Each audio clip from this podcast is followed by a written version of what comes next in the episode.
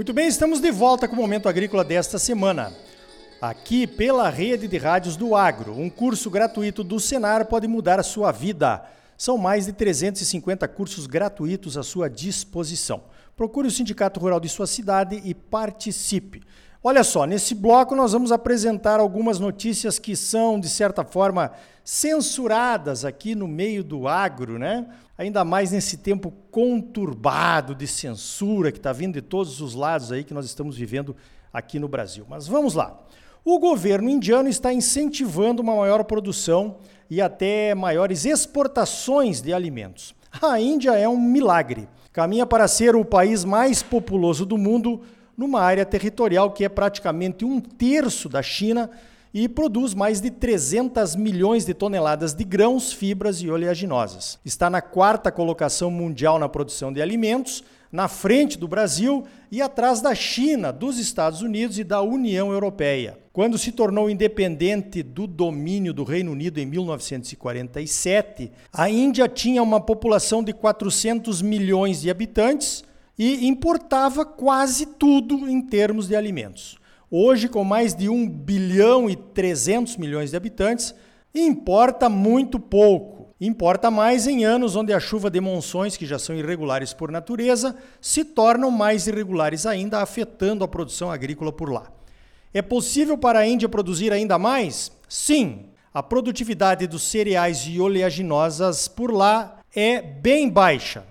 No caso da soja, a produtividade fica entre 700 e 1.200 quilos por hectare, ou entre 12 e 20 sacas, para termos uma ideia. Alguns dos fatores responsáveis pela baixa produtividade de alguns cultivos lá na Índia são o baixo uso de fertilizantes e o baixo uso de defensivos agrícolas. No caso dos defensivos, a Índia usa mesmo muito pouco. Os agricultores indianos estão usando em média meio quilo de defensivos por hectare por ano, Comparando com a China, que usa 13 quilos por hectare por ano, é pouco mesmo. Os indianos, segundo o diretor executivo da empresa Pacific AgriScience, também têm apenas cerca de 300 moléculas registradas para usar, enquanto na China são mais de 950 e no mundo todo há 1.175 moléculas disponíveis registradas para uso.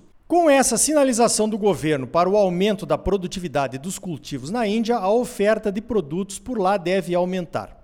Outro desafio na Índia é fazer chegar as novas tecnologias e produtos aos pequenos agricultores, que além de pequenas áreas também têm pouca instrução. Os agricultores com escala industrial de produção têm muito mais facilidade em entender e em investir nas novas tecnologias da agricultura moderna que trazem mais produtividade. Isso está deixando esses agricultores de pequena escala para trás, não só na Índia, mas no mundo todo. Isso é realmente um problema que temos que cuidar. Novas tecnologias e novos produtos deveriam baratear os custos de produção, mas o forte argumento do aumento da produtividade serve de justificativa para preços maiores. Um exemplo que não sai da minha cabeça, trazendo para a realidade brasileira, é esse: o que é que tem numa linha de plantadeira para valer entre 80 e 100 mil reais. A linha é brincadeira. Enquanto na Índia a baixa oferta de moléculas e o baixo uso de defensivos é considerado um problema, aqui no Brasil é o contrário. Os críticos de plantão do nosso agro dizem que usamos defensivos demais e que um maior número de produtos disponíveis no mercado seria um incentivo a esse uso maior. Eu sei, você sabe, os técnicos sabem que quanto maior a concorrência entre moléculas de diferentes empresas e diferentes produtos à venda com a mesma molécula, isso ajuda a diminuir os preços, né? Também sabemos que usar defensivos nas lavouras aqui no Brasil só acontece depois da inspeção dessas lavouras naquele manejo integrado de pragas que a Embrapa preconiza para que tenhamos certeza que é mesmo necessário usar o controle químico.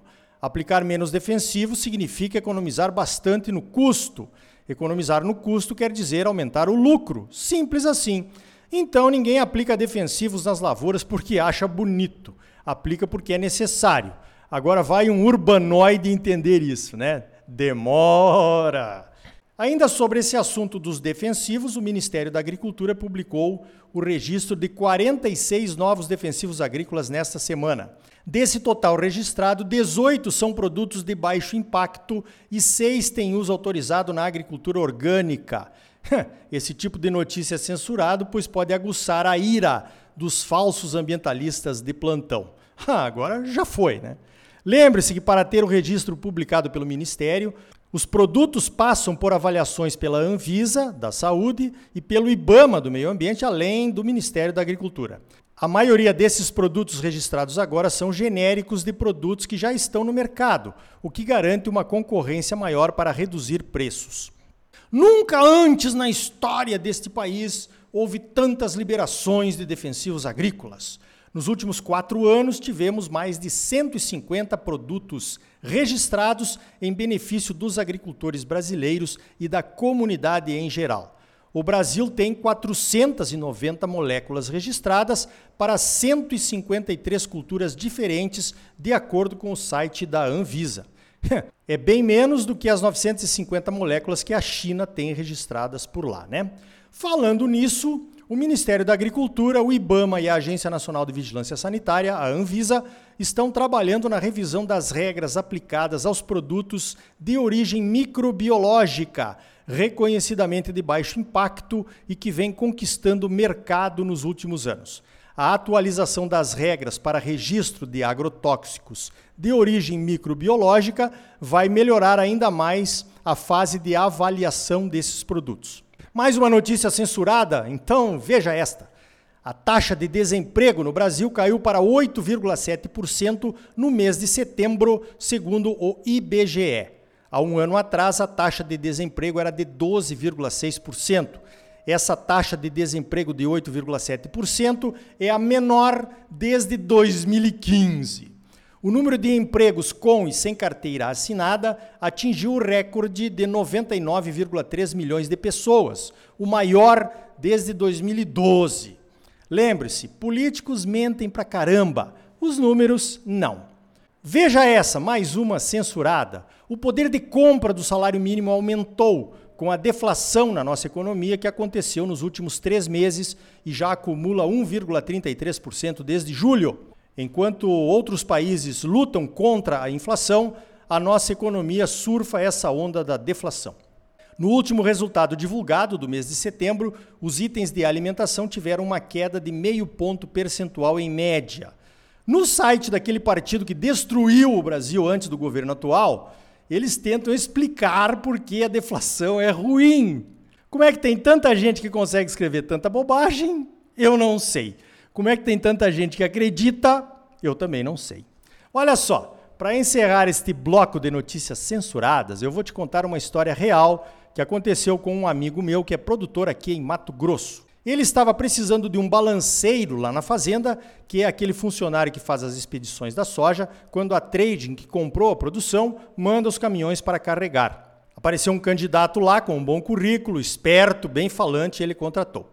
Segundo meu amigo, o rapaz era muito bom de conversa e realmente era rápido para embarcar. Conseguia embarcar quase o dobro de caminhões por dia do que o balanceiro anterior. O rapaz trabalhou alguns meses na fazenda do meu amigo e, quando terminou os embarques, ele saiu.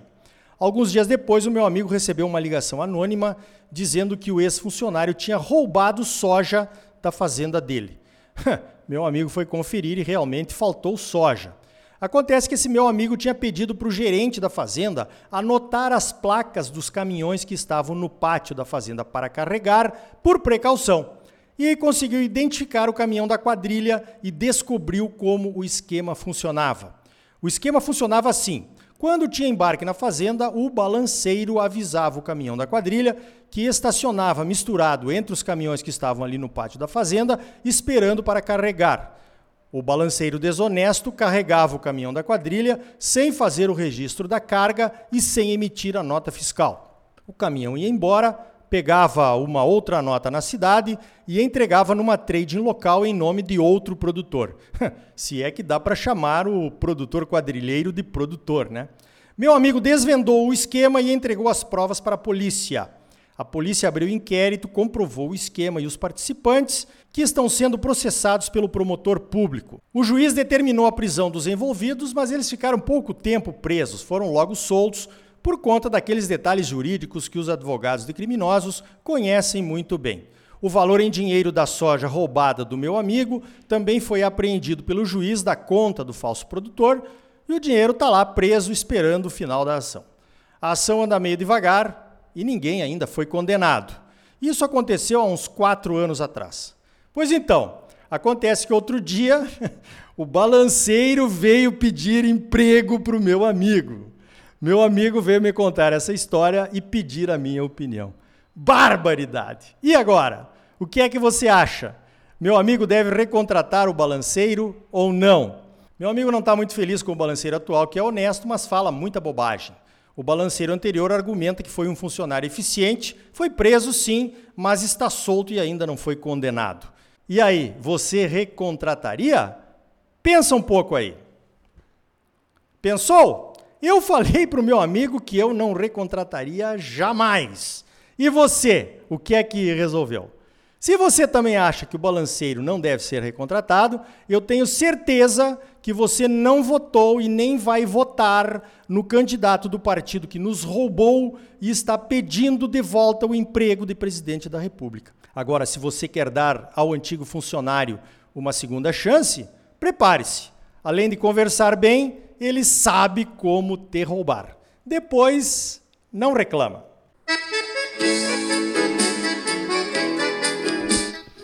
Então tá aí, contrate as pessoas certas se você não quiser que roubem o teu futuro e o da tua família.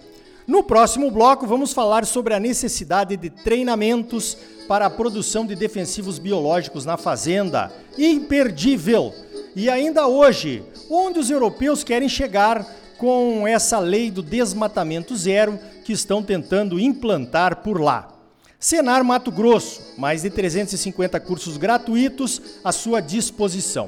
São gratuitos porque já foram pagos pelos produtores rurais do estado. Procure o sindicato rural de sua cidade, faça um dos cursos gratuitos do Senar e comece uma vida nova. Mas agora não saia daí. Voltamos já com mais momento agrícola para você.